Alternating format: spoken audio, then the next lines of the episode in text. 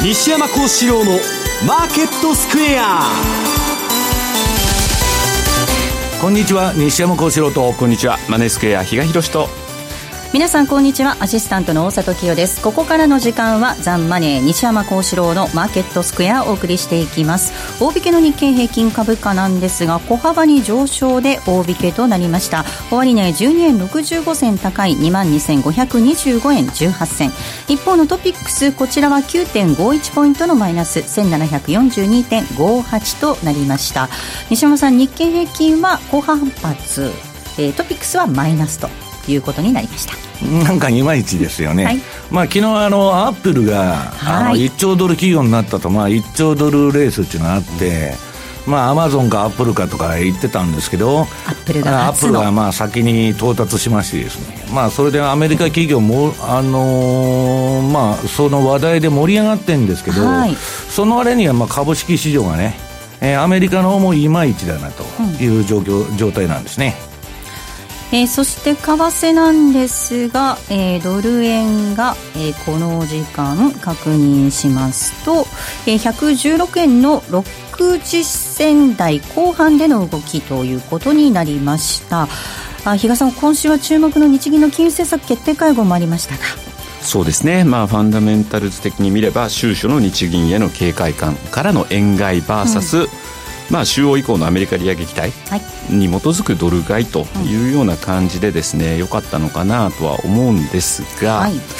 まあ、イベントの割にあまり動いていないかなっていう印象ですね、うん、トルコを除いて。トルコを除いてということですね、はい、トルコのお話この後のコーナーでも出てくるかと思います。えさて番組ではプレゼントをご用意しています。え番組特製のクオカード500円分を5名の方にプレゼントいたします。プレゼントのご応募にはキーワードが必要になってきます。YouTube の画面に表示されるあるいは番組のエンディングで西山さんが発表してくれるキーワードを添えていただいて番組のホームページからご応募いただきますようお願いいたします。締め切りは9月6日9月6日です。たくさんのご応募お待ちしています、えー、この番組は YouTube でも同時配信中です。資料もご覧いただきながらお楽しみください、えー、動画については番組ホームページの方からご覧いただければと思います。また番組ではリスナーの皆さんからのコメント質問もお待ちしています。投資についての質問など随時受け付けております。こちらもホームページご覧いただいてコメント欄からお寄せください。ザ・マネーはリスナーの皆さんの投資を応援していきます。それではこの後午後4時までお付き合いください。この番組はマネースクエアの提供でお送りします。毎週金曜夜更新。和島秀樹のウィークエンドストック。私和島がファンダメンタルズで注目銘柄分析。福永博之がテクニカルでマーケットを徹底検証。さらに注目イベントの解説や皆様からの個別銘柄リクエストにもお答えします1週間のマーケットトピックが丸分かりで、月額税別476円。詳しくは、ウィークエンドストックの番組ホームページをご覧ください。当たったら褒めてね。禅クラス in English。大好評の禅のワークショップでは、英語クラスも実施中です。ただひたすらに座る。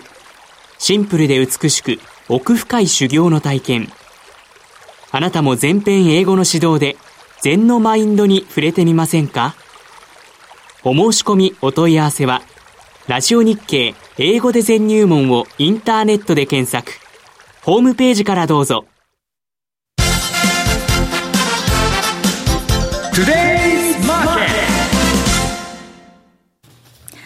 トゥデイズマーケットです。まずは今日のマーケットを簡単に振り返っていきたいと思います。大引けの日経平均株価、先ほどもお伝えしましたように小反発となりました。日経平均株価小幅反発です。終値、ね、12円65銭高い22,525円18銭でした。トピックスは9.51ポイントのマイナス1742.58。東証一部、売買高概算で13億9949万株、売買、えー、売買代金が2兆3264億円でした。値上がり銘柄数が435、対して値下がりが1609、変わらずは59銘柄となっています。東証一部売買代金のランキング。トップが任天堂です。2位にトヨタが入っています。3位が三菱 UFJ、4位にソフトバンクグループ、そして5位がスズキ、6位にソニー、7位三井住友、8位ファーストリテイリング、以下東京エレクトロン、パナソニックと続きました。えー、トップの任天堂なんですが、今日は小幅上昇40円高の38,260円でした。えー、引け後に第一四半期の決算を発表したところありますので、えー、2社だけ、2つだけちょっとご紹介したいと思います。今、えー、7202のいすずからいきたいと思います。えー、第一四半期4月から6月までの決算発表しました。売上高1年前に比べて5.2%増、営業利益が32.4%増、経常利益28.4%増ということで、増収大幅増益となりました。通期の見通し、据え置いています。売上高で3.4%増、営業利益で5.5%増、経常利益6%増となる見通し、据え置いています。ます。いすずの今日の終値は1580円でした。それから6479のミネベア三つです。こちらも同じく第一四半期の決算発表しています。売上高1年前に比べまして9.2%増、営業利益で14.4%減、税引き前利益で12.4%減、四半期利益で12.8%減ということで、増収減益となりました。えー、ただ、こえー、通期の見通しなんですが、営業利益と親会社の所有者に帰属する当期利益については、情報修正となっております。えー、売上高の見通しは、えー、従来予想据え置きということになっているんですが、えー、営業利益と親会社の所有者に帰属する当期純利益、当期利益については情報出世となりました。ミネベア三つみ終値38円高の2074円でした。続けて為替の動き確認しましょう。ドル円です。この時間、111円の6869、ユーロ円が129円の3440です。そして、ユーロドルが1.158083あたりでの動きとなっています。では、マーケットのポイント、比嘉さんからお願いいたします。はい。まあ、あの、先ほどオープニングでもお話した通りですね、収書は日銀への警戒感による円買い。で、週央はアメリカ利上げ期待に基づくドル買い戻しという中にあって、また横やりを入れてきたのがトランプさんだったかなということで、まあ、米中貿易問題が、まあ、激化するんではないかということでですね、まあ、あの、確かアメリカの10年債って今週3%、一時こう、回復する場面があったにもかかわらず、ドルの上値が重いと。いうようなですね、まあ値動きになってるのかなと。まああの、マーケットの、えー、知人にもですね、聞いたんですけど、ちょっと本当トランプいい加減にしてくれよという言葉が相変わらず返ってきたと。ただまあ、どちらかというと市場も最近はまたそういったトランプさんの発言にもちょっと慣れてるよねと。そうですね。うん、また出てきたねっていう感じですかね。そうですね。ってなった時に、うん、やっぱ意識されるのは日米の金利差じゃないのと、はい、確かにあの日銀の今回のあの発表でですね、アメあの日本の10年債も0.1台、はい、それでも0.1%台ですよ。そうですね。という寂しい感じではあるんですけれども、アメリカもまあ2.9の後半から3というところで言うと、金利差大体2.85から2.9ってこれまでとそんなに大きく変わってるわけではないので、まあそういう意味ではですね、まあまだまだドルの方にですね、分があるのかなという感じがしてはいるんですけれども、まあ日銀に関してはこの後西山さんの方にもですね、えー、ご意見を頂戴しようかなというふうに思ってるんですが、はい、まあ、貿易問題ということを考えるとですね、来週、また中国の方で貿易収支 発表があるので、ねはい、まあここでまた黒字を積み上げていくようだとですね、うん、なかなか厳しいのかなと。で、今とりあえず今日資料として準備してきたのが上海株の総合指数というのを見てもですね、ちょっとここのところようやく少し戻そうかなっていったところに、やっぱり上海株も、ちょっともう一度下押しというところですし、相変わらず中国政府としてはですね、せめて人民元安で乗り切ろうというようなところがあるのか、えー、タイドルではですね、6.9ぐらいですかね、もう9近辺までちょっと、えー、接近しているという状況。まあ、ただそうは言っても、ちょっとその米中貿易問題うんぬんって言われてる割に、ニューヨークダウってそれほどまだ下げてないですし、ハイイールド債にも大きな変化っていうのが特段見られていないと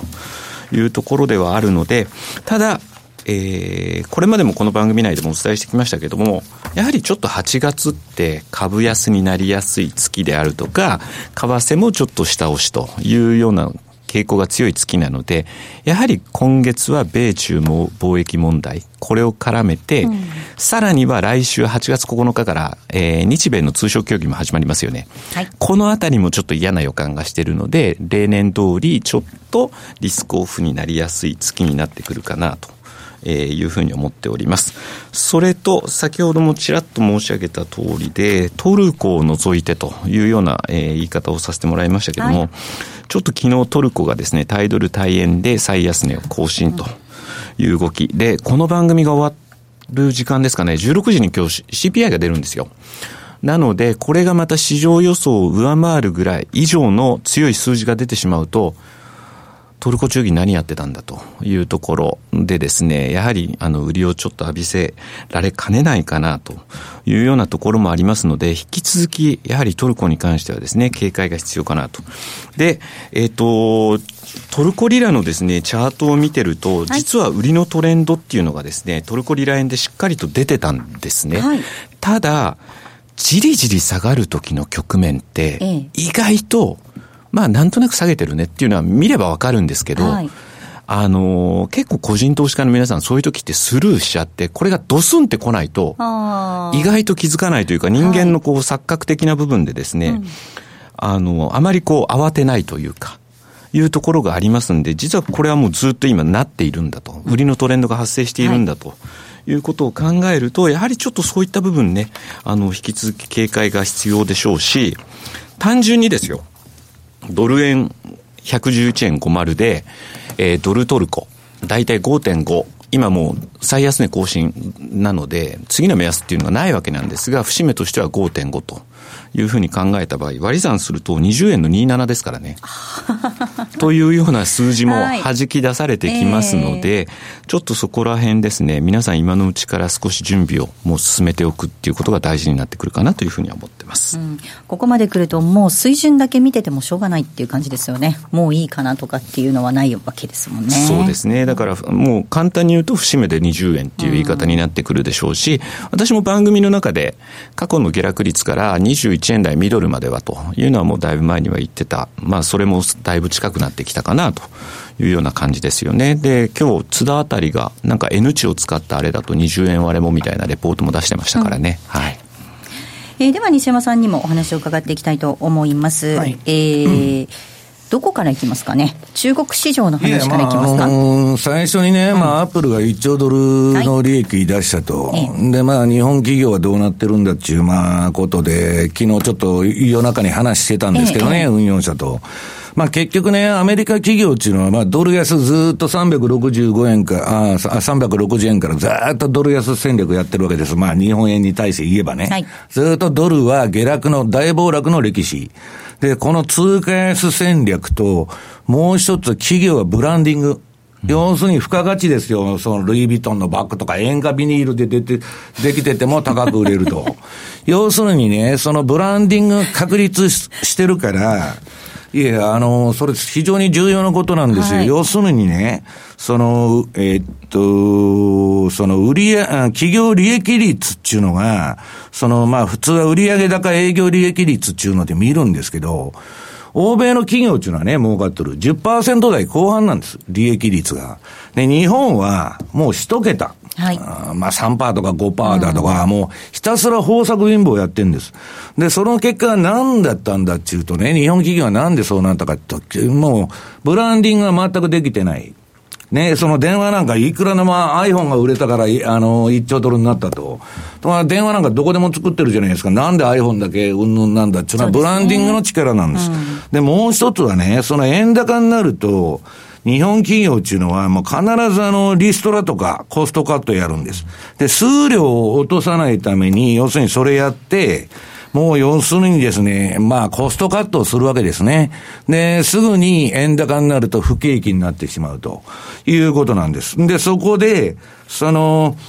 えー、数量を日本の企業って数が減るの嫌なんです。はい、去年1万台売れてたのが5000台になるとかすごく嫌なんで。でもその分単価を下げちゃうってことですよね。単価下げちゃう。それをやるからダメなんです。で、単価を下げちゃうから、要するに利益率がずっと小さいと。ねうん、だからまあもう、そこら辺の戦略的にですね、何にもそういうことがなかったわけです。はい、で、アベノミクスっていうのはなんで出てきたのかって言ったら、この円高のその悪いスパイラル、この負の循環をなんとか覆そうとして、まあ円安に持っていこうと。そうするとまあ日本企業も儲かるんじゃないかと、輸出企業も儲かってリストラしないとという背景でまあやってきたんですけどね。まああの、うん、そういう流れから、まあ、黒田さんも大規模緩和やって、救急医とか、うんぬんやっててね。で、まあ、そういうことを黒田さんがやって5年経ったと。で、何にもデフレからかいあ抜けてないじゃないかと。要するに、その、どうのこうの言っとんですけど、私は日本はね、インフレかデフレかって言ったら、公共料金とか税金はむちゃくちゃインフレしとるわけですよ。はいえー、で、結局外食産業とかね、これはもう外人が外から来たらなんて安いんだと。まあホテルから、えっと、食い物から何でも安いと言っとるんですけどね。まあそういうもんが安いっていうのはあるんですけど、まあ要するにですね、えー、日銀は、えー、これだけの量的緩和をやってるにもかかわらず、えー、インフレ目標、あ物価目標2%達してないから、大失敗しとると。要するに言う話になってるんです、報道では。黒田さんの量的緩和は何にも効果がないと。デフレのままだと。だけど私はね、それ逆じゃないかと思うんです。えっと、結局ね、日本は物価目標2%になってどうするんだっていうことなんですよ。で、ディマンドプルインフレならいいんですよ。景気が良くてそのインフレになってんなら、はいえー、コストプッシュしてですね、2%のインフレになったって、給料も上がってないのに、生活が苦しくなるだけだと。うん、で、結局ですね、あの、今度、その日銀の金融政策が変更されるということで、まあ、えー、一部海外から大騒ぎになって、そりゃそうですね、日本は完成相場で、えー、日銀が値付けしてるんだと。国債も。で、ETF 買って株も支えてるんだと。で、それの金融政策が変わったら大変なことになるじゃないかと。いうことなんですけどね。えー、私に言いましたら、えー、黒田さんは、えー、今のその金融政策って大成功してると。はい。いつまで経ってもインフレにならないと。これが重要なんですね。で、結局ね、その、えっと、日本が今、その物価が上がったり、インフレになったらどうするんだと。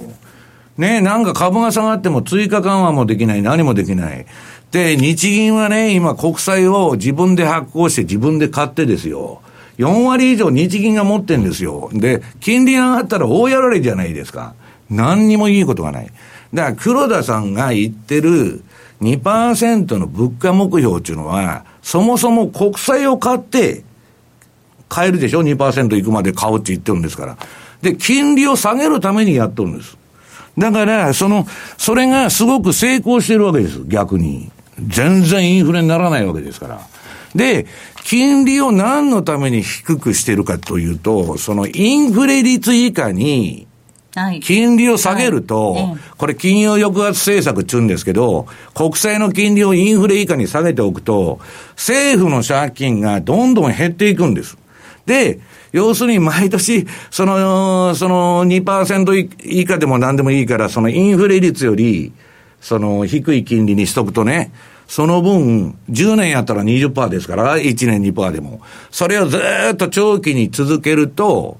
要するに国の借金が圧縮されるわけです。で、まあこれだけね、膨大な対 GDP で借金のある国がインフレになってどうするんだと。はい終わりじゃないかということなんです。はい、だから黒田さんの政政策っていうのはものすごくうまくいってる。効果不効果ですね。めちゃくちゃうまくいってるわけです。で、そうは言いながら何が問題かというと、その、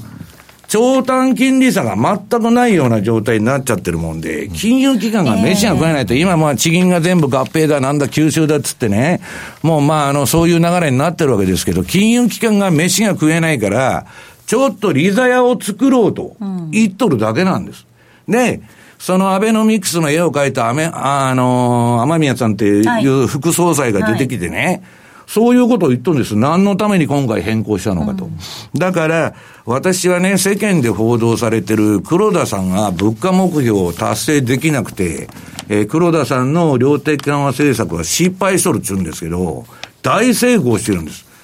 要するにインフレ率以下の金利をずっと作ってですね、資産を圧縮していってるんです。で、それはね、財務省も金融抑圧政策っていうのは、財務省の腹とも一致するんで、日銀とも。まあ、黒田さんは財務省から来てるわけですけど、はい、これはベストの状況なんですね。日銀にとっては。GDP、はい。だから失敗も何もしてないということなんです。うん GDP の2倍を超える債、えー、借金を持っている日本としては、この金融政策っていうのが、当てはまっているというか、ぴったりしているというか。中国インフレになってどうするんですか、うん、日本。今回なんかいいことありますか、インフレになって。困りますよね。ええ、でもこれでね、あれですよ、あの住宅金利って、すぐ確か金利引き上げに入ったんですよ、今回のこの0.1だけで。あの変動金利にされてる方も多いみたいですね。まあ、だからそうすると、またあれですか、あの苦しい立場に追いやられるのは国民だっていうことになっちゃうんですか、ね、だから本来ならね、ちゃんと預金金利がついて、うんぬん受けてるね。えー、国民はそれも全部ゼロになっちゃって、はい、だけど誰も文句言ってないじゃないですか。うん、ね、借金を返済しようと思ったら、ハイパーインフレにして、大根一本500万円だと。それはね、もうどう、どうでも、あの、借金なんかすぐ消えちゃうわけですよ。ジンバブエの世界ですね。だけど、そんなことはできないんで、何やるかって言ったら、その金融抑圧つって、国債の金利をインフレ率以下にずっと下げて、それを長期にやると、借金がずっと目減りしとくという戦略を取ってるわけです。うんだそれは大成功してるというわけですね。はい。えー、日本の10年国債金利の冷やしのチャートあるんですけれども、まあ、0.1%台まで上がってきてるじゃないですか、これがどこぐらいまで容認できるのかどうかっていうことですよね。倍までって言っとるんで、私、まあ、あの、えー、っと、その0.2%がね、一応、はい、えー、黒田さんの容認レートだと、うん、で、そこまで来たら、オペやって抑えるんでしょう、おそらく。だから、まあ、銀行がね、あまりにも利ざやないから、ちょっと利ざやをね、与えようっていうだけの話で、うんで、えー、株の方はですよ、その225で大株主に全部なっちゃって、今度はトピックス。もう買うもんないからトピックスに行くっていうだけで何にも変更してないと。はい、ただ銀行をちょっと楽にするために、金利のバッファー作りましたよっていうだけの話なんです。だから、それでまあ、副作用が出たのはね、それで日本人が、じゃあ金利の利ざやができたら、米国債買わなくなるんじゃないかと。いうことで、アメリカの長期金利は3%乗せとるわけですよ。で、これがおまけでね、ドル円もしっかりしたと。逆にね、こんな金融政策変更なんて言ったら、えー、円高株安が来てもおかしくないんですけど、まあそういうことでですね、まあ何のことはない、まああのー、何の変更もないと。日本の政策には。ということだと思うんですよね。逆にある意味じゃ今回はあれですか、市場との対話がうまくいったんですか？そういうわけではない。対話なんか、もともとだから、ね、その、インフレになったら困るのに、はい、インフレになってないっつって、その新聞とかで叩かれとるわけですよ。はい、で、物価目標2%とか5%に今、日本でね、えー、物価が上がって給料も上がってないのに、なん、何がいいことあるんですかっていう話ですよ。はいはい、だから、黒田さんが失敗してるとかいうのはね、うん、えー、まあみんなその金融政策効果がないとか言うんですけど、それは最初から日銀と財務省が意図した、ええ、あれでね、まあフェイクニュースですよ。早い話が、その失敗してるっていうのは。だから、ただしね、えー、このチャートを持ってきたんですけど、はい、これはまあ元 IMF の人が言ってるんですけどね、えー、日銀のその国債保有比率っていうのは、まあこれ2016年まで出てたで、このまま国債の買い入れだんだんだんだんやってるとですね、もう6割とか超えてくるわけですよ。わーっとやってると。そうすると、これはまあ自作自演というかですね、自分で発行して自分で買うと。はい、で、両立てで資産を日銀のポートフォリオ増えてやっていくというのはね、えー、じゃあ出口はあるのかってこれはないんですね。はい、もう行けるとこまで行くと。うん、これはまあ日本のあれはね、海外からもインパール作戦と同じだと。要するに補給路も何もなしに、まあ行けるとこまで、まあ第二次世界大戦のあれじゃないですけど、まあ日本陸軍のね、あれと一緒で行けるとこまで行くと。だからそもそも出口かなんかないし、もうこの黒田さんの緩和っていうのは前提になって相場やってる国ですから、日本っていうのは。その麻薬のような依存性を発揮しとるわけですよ。だから、出口ももともと何にもない、こんなもん行けるとこまで行くっていうだけの話で、で、今のところ黒田さんの都合のいいように全然インフレになってないんで、これは私はまあ、日銀としてはベストの状況だというふうに思ってるんですね。えー、ちなみにアメリカの金利、これ標準偏差ボラティリティトレードモデルで見てみますと、お話にあったように、一方で上がってきてるってことですもんね。うん。まあだからアメリカの金利が上がったのはね、うん、結局まあロシアがね、この前、あの、米債を売ってるとかね、あるいはその日本のその機関投資が買わ、買わなくなるんじゃないかと。日本の金融機関なんてみんな米債買っとるわけですから、はい、まあそれが買わなくなったら困るということで大騒ぎしたんですけど、うん、まあさほどでもないじゃないかと。よくよく蓋を開けてみればね、日本がインフレになったら、なって何が得があるんだと。今の状態がだからベストなんですよ。だから私はこの放送でいつも言ってるように、まあ日本のみならず、インフレになったらこの中央銀行バブルっていうのは終わるわけですから、まあ、今、インフレになってない状況っていうのは本当に、まあ、黒田さんにとって都合がいいということなんですね。ただこれがいつまでも続くかどうかは、この先、本当に分かんないですもんね。いや、だから日本の財政は、まあ、あと5年とかね、IMF がそれこそ言っとるんですけど、それはもう分からない。何があるか分からないんで、それはいつ終わるかっていうのは分からないですけど、今のところ、その、いくら、その何してもインフレにならないと。いうことでですね、まだ持続可能じゃないかという感触を持ってるんですけど。はい。えー、そして今日は、えー、雇用統計の発表の日ということですので、えー、雇用統計のちょっと数字も、えー、これまでのものなんですが、確認しておこうと思いますが、どんなふうに今回なりそうですかね？いや、みんな賃金のとこをうんぬん見てね、それこそインフレを見とるわけですよ。まあ、コストプッシュとかね、賃金が上がってくると、まあ、アメリカの企業収益も当然落ちると。で、まあ、あとは失業率がね、あのー、要するに12ヶ月移動平均を超えてくると、アメリカ、まあ、かって株の、えー、急落だとか、えー、リセッションに入ってるんで、まあ、今低いんですよ。その失業率低いんだけど、それが超えてくると、まあ、困るなっていうのが焦点ですね。で、まあ、非農業部門の数字なんていうのはどうでもいいと、その1億5千万人も分母がおってですね、プラス30でもマイナス50でも一緒だということだと思うんですけどね。私もあんまり雇用統計では動かないかなっていう、そんな気がしてますけど、はい、ただ失業率って、以前西山さんがやっぱこの番組でも言ってたかと思うんですけど、はい、失業率が下がってる時っていうのは相場って崩れないっていう話をしてましたよね。うんうんはい、なので、これ、またちょっとそのあたりの動き、前回確か上に上がってきてたはずなんですよね。ねねなので、この流れが続くのかどうなのかぐらいの確認かなというふうには思ってますけど。はい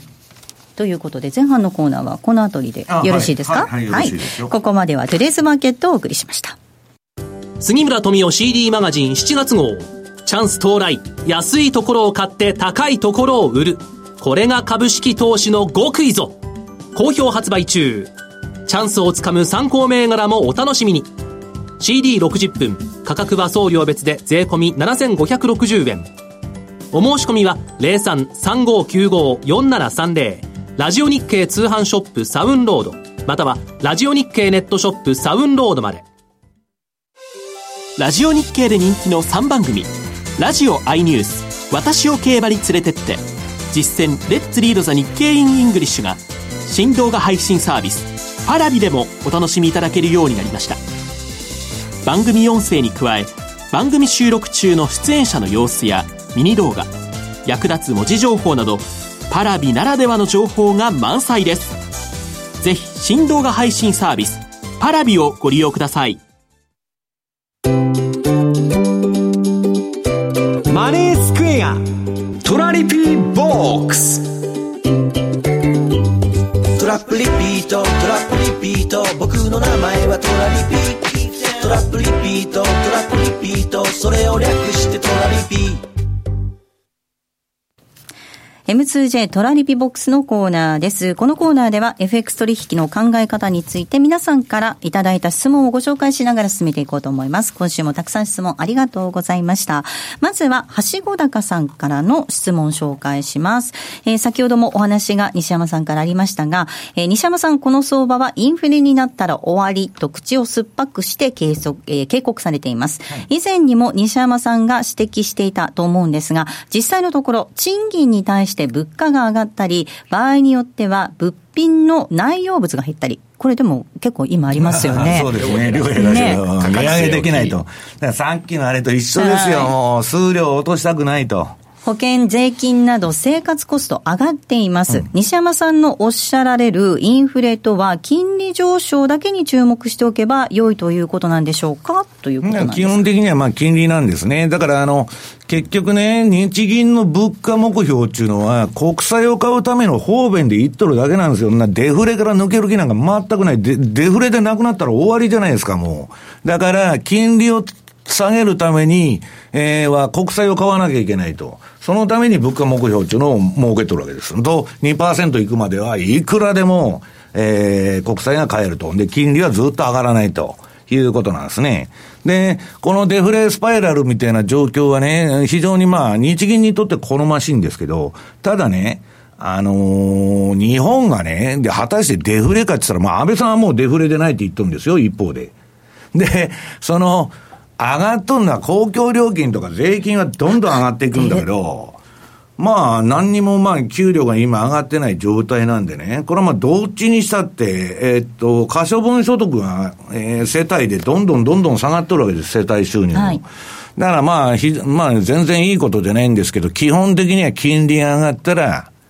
まあ、アウトということなんですね。だから日本国債のね、日本のじゃあ、あの、あれっていうのが2%を超えてくると国債金利が。ものすごく、まあそこでアラートで、4%超えたら万歳だって言われてるんです。だから金利が上がったらとにかく日本は困るということなんですね。あの、比嘉さん、先ほど住宅ローンの話もしてくださいましたけど、ちょっと金利が上がるだけで、本当に私たちの生活には結構大きな影響ありますよね。そういうとこだけはいち早くなんですよね。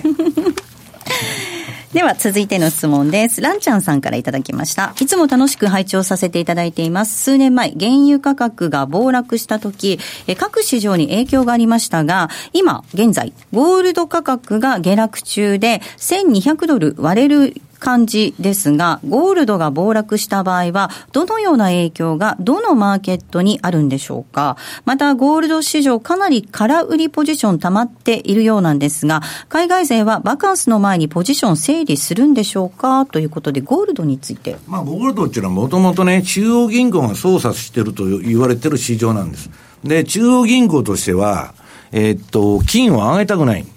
要するに金が上がるということは、まあ、中央銀行というか、アメリカの前 FRB ですけどね、ドルの価値が落ちちゃうわけです。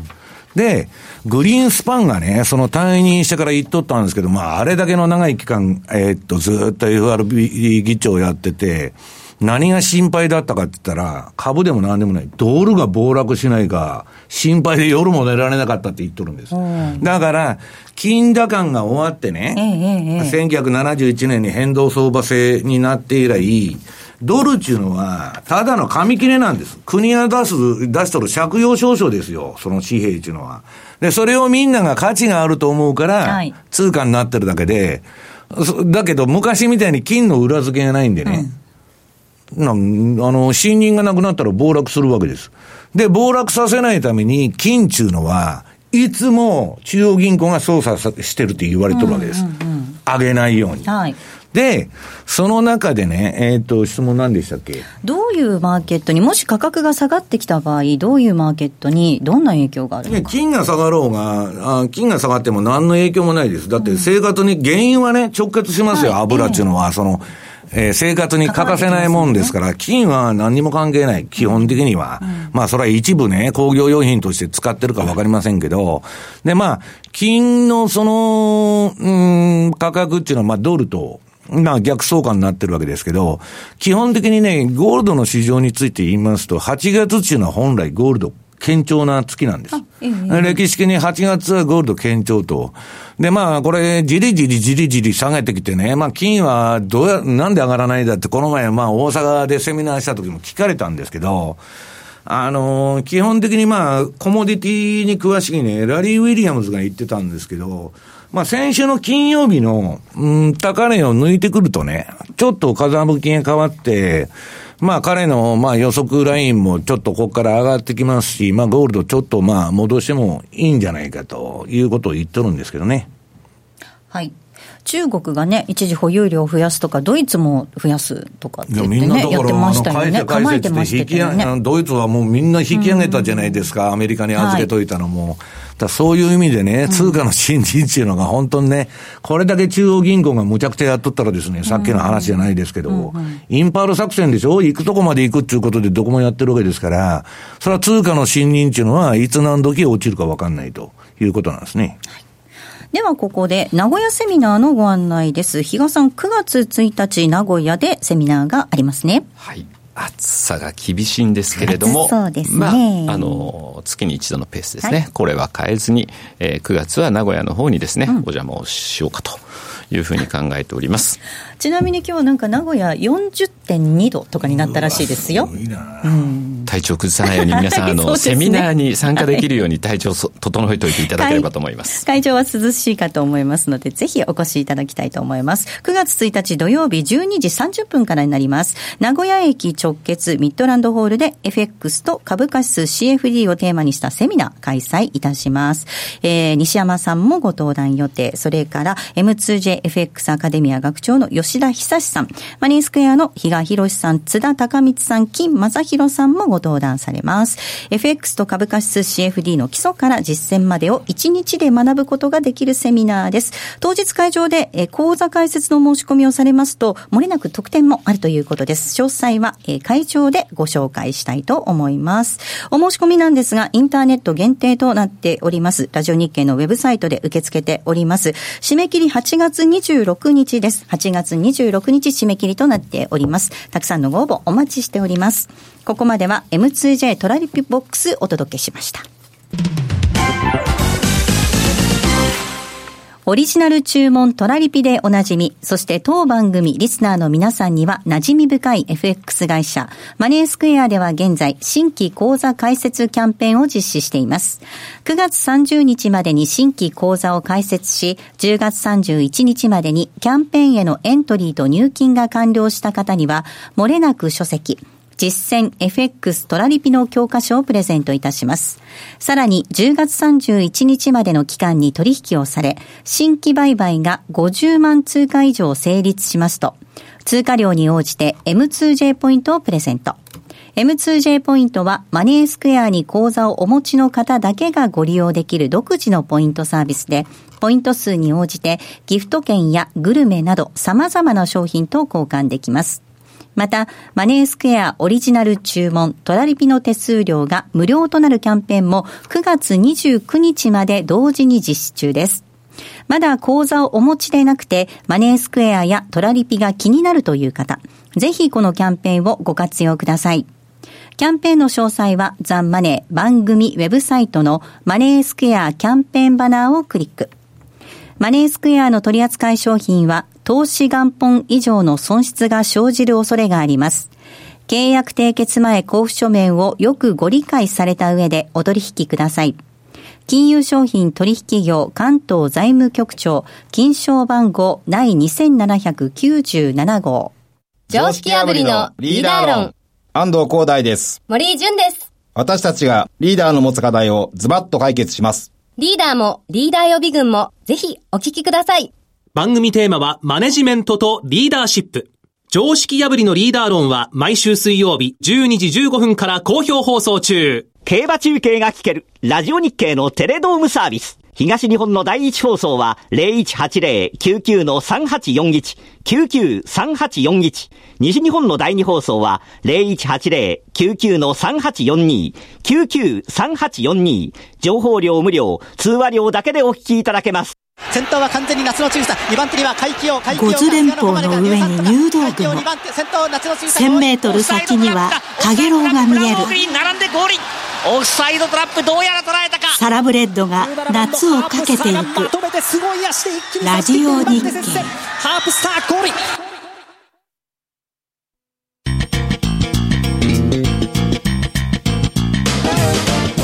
西山幸四郎のマーケットスクエア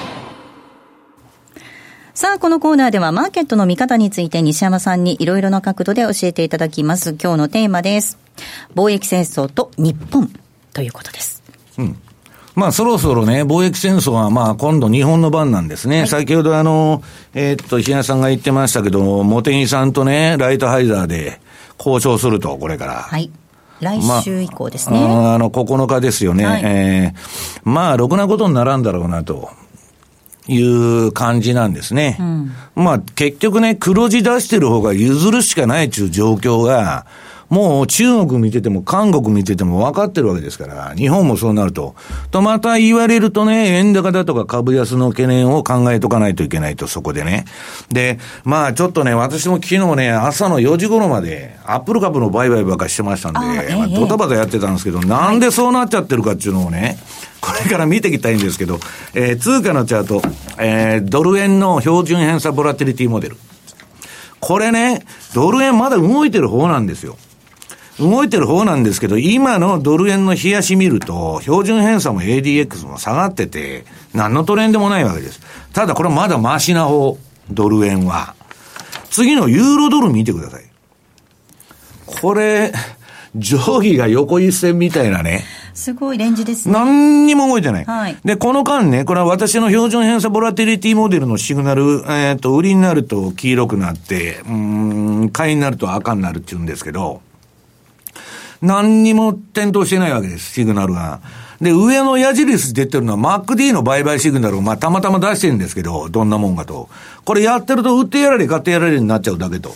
いうね、えー、もうレンジ相場。まあ、でも雰囲気的にちょっと、ちょっともう少少しこれ、あの、下来ると、売りトレンドになりそうな雰囲気はありますよね。ちょっとなりそうな雰囲気あるんですけど、ただ次のね、えー、ドルスイスフラン見てもらうと、これ、この前、買いシグナル、ドル買いが、まあ、赤い、あの、チャートになっててね、ローソク足にわーっとついた後は、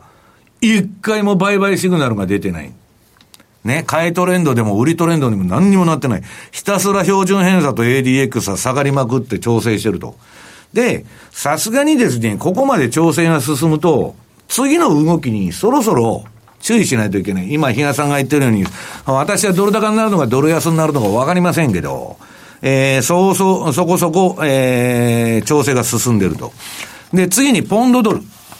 これはですね、やや、あの、誤ったシグナルを何個か発しとるんですけど、この調整の間にも。まあ、続かない。1日、2日、3日で、まあ、あの、売られるかなと思っても止まっちゃうんですけど、これもまあ、どっちか言うとですね、えっと、ドル高の方に行きそうな感じには今なってきてるわけです。で、次に5ドルドルの冷やし。これもですね、もう見事なぐらいトレンドがない。本当ですね。うん、これ、完全に夏休みなんですよ。えー、ですね。で、はっきり言って、まあ、やるもんないという相場なんですね。はい、で、次、ニュージーランドドルを見てみましょう。はい。これは、今、売りトレンドの、えー、黄色いのが点滅してまして、これまあちょっとドル高に行くんじゃないかなと、はい、まあ、比嘉さん言ってるようにね、うん、いう具合になってるんですけど、まあ、ここまでトレンドがないとですね、冷やしベースで、まあ、1時間とかたまに出るんですけど、そんなもんそこ、そもそも長く続かないということで、で、動いてるのが比嘉さんが言ったトルコリラ。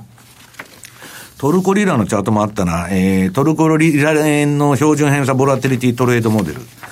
これはですね、あの、自利品中、自利品、はい、じりじり下がるっていう最悪のチャートなんです。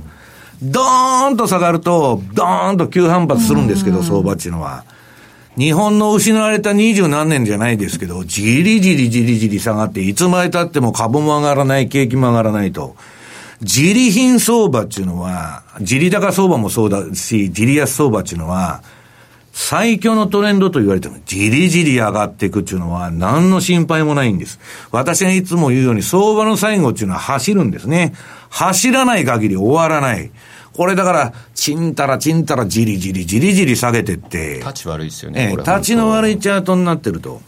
で、まあ、ここに来てね、そもそもトルコリラっていうのはどこでその下げ止まるんだっていう質問が多いんですけど、はいね、新安値取っとる以上、どこもクソもですね、はい、目標値なんかね、だって最安値ですから、過去の安値っていうのはないわけですから、それにちょっと注意しないといけないということでございます。はい。うん、で、あとはまあ日経ですね。日経はですね、これまあ、あのー、この前売りトレンドからちょっと巻き返したんですけど、買いトレンドが別に点灯してるわけじゃない。うん、今、調整相場で、で、また、あの、上上がったら折り返しの下やってると。まあ、あの、ラリー・ウィリアムズなんかちょっと下げるんじゃないかと言っとんですけどね、この8月日経は。まあ、ちょっとそんな感じだと。で、昨日アップルが大きく上がったナスダック。はい。これも調整相場でございます。はい。調整相場。はい。まあ、あんまりね、いい、あの、相場じゃないということなんですね。で、個別をちょっと見てもらいますと、例のあの、Facebook、Amazon、Apple、Netflix、えー、Google、で、この前まあ20%急落したツイッターのですね、えー、チャートをこれ順番に見ていただきたいんですけど、あのー、どれもトレンドがありません、今。上げてるんですけど、まあ、あの、下げた後にバーンと巻き返した中だけで、この緑の、その、帯になってるとこが、チャートが緑色になって、買いトレンドなんですけどね。えー、それが全然出てないと。で、ネットフリックスに至っては売りトレンド相場が今展開されてると。で、ツイッターも売りトレンド相場と。いうことで、まあ、アップルはね、1兆ドル企業になったんですけど、まあ、ちょっとハイテクもね、この前のフェイスブックとツイッターのその急落以来ね、ちょっと調整色を強めてるということです。でも、もっと面白いチャートがあるんですけど、FT100。これはまあ、あの、マネースケアさんでも CFD やってますけど、こんなチャートあんま見たことないぞと。この前までわーっと上げてて、これチャートローソク足真っ赤かになってますけど、はい、その後、レンジがずっとレンジがもう続きまくってですね、はい、これは相場になってないんですね。だまあ、休むも相場じゃないかと、と今動いとるのは割と新興国通貨かね。はい。あるいはまあ、えー、っと、この次の原油。はい。原油はまあトレンドが比較的出やすい商品なんですけど、これも今調整相場なんですけど、うん、まあちょっとですね、明確な方向性が全くない夏枯れ相場になってるということなんですね。はい。ここまではマーケットスクエアのコーナーをお届けいたしました。マーケット投資戦略さあ、このコーナーでは来週に向けてマネースクエアの投資戦略伺っていこうと思います。比嘉さん、お願いいたします。はい。えっ、ー、と、まあ、今日ずっと言ってますけども、引き続きちょっと米中のですね、貿易摩擦、プラス8月9日の日米通商会議ですね。で、このあたりになってくると、おそらく日本の企業もお盆休みに入ってきてですね、流動性がなくなってくるかなというふうに思いますので、何かしらこう値幅を伴って動くとしたらこういった時期、ちょうどまたそういった部分で、うん、まあ、あの、基本的には下というようなところにですね、意識を置いといていただければなというふうに思ってるんですが、まあそういう中で、カナダ円が非常にしっかりしているということで、まあカナダというのを今週取り上げるんですが、はい、えー、軒並みですね、いろんな通貨ペア見てみますと、大円で、21日移動平均線の大体下でも今推移するのが、あの、ほとんどなんですけど、カナダ円だけはですね、これしっかりしてて、えー、移動平均も上向きというような形になってますので、まあ、あの、若干もしあのリスクオフの動きが進んできたときに、しっかりと押し目を拾うチャンスになってくるのかなと。これに関しては、まあ、84、86のですね、まだレンジで、えー、動いてくれるんじゃないかなというふうに思ってますんで、今その上限にいるというところでは来週、えー、押し目を拾うチャンスが出てくるのかなというふうに考えてます。はい。ここまでは投資戦略のコーナーお届けいたしました。えー、さて、では最後に、えー、西山さんからキーワードをお願いいたします。今週のキーワードは夏休みです。夏休み。はい、あまり何のひねりもない、いやいやでもまあちょっと相場もね夏休み気味になってきてるそうですね今見たチャートのようにもう完全に夏枯れ相場でございます、うんはい、ちょっとでも油断すると危ないんでちょっと警戒は持ってた方がい。いと思いますし、はい、この後もうすぐ16時トルコ CBI 出ます、はい、ではそろそろお別れです。ここまでのお相手は？西山幸四郎と。マネースクエア比嘉宏と。大里清でした。さようなら。この番組はマネースクエアの提供でお送りしました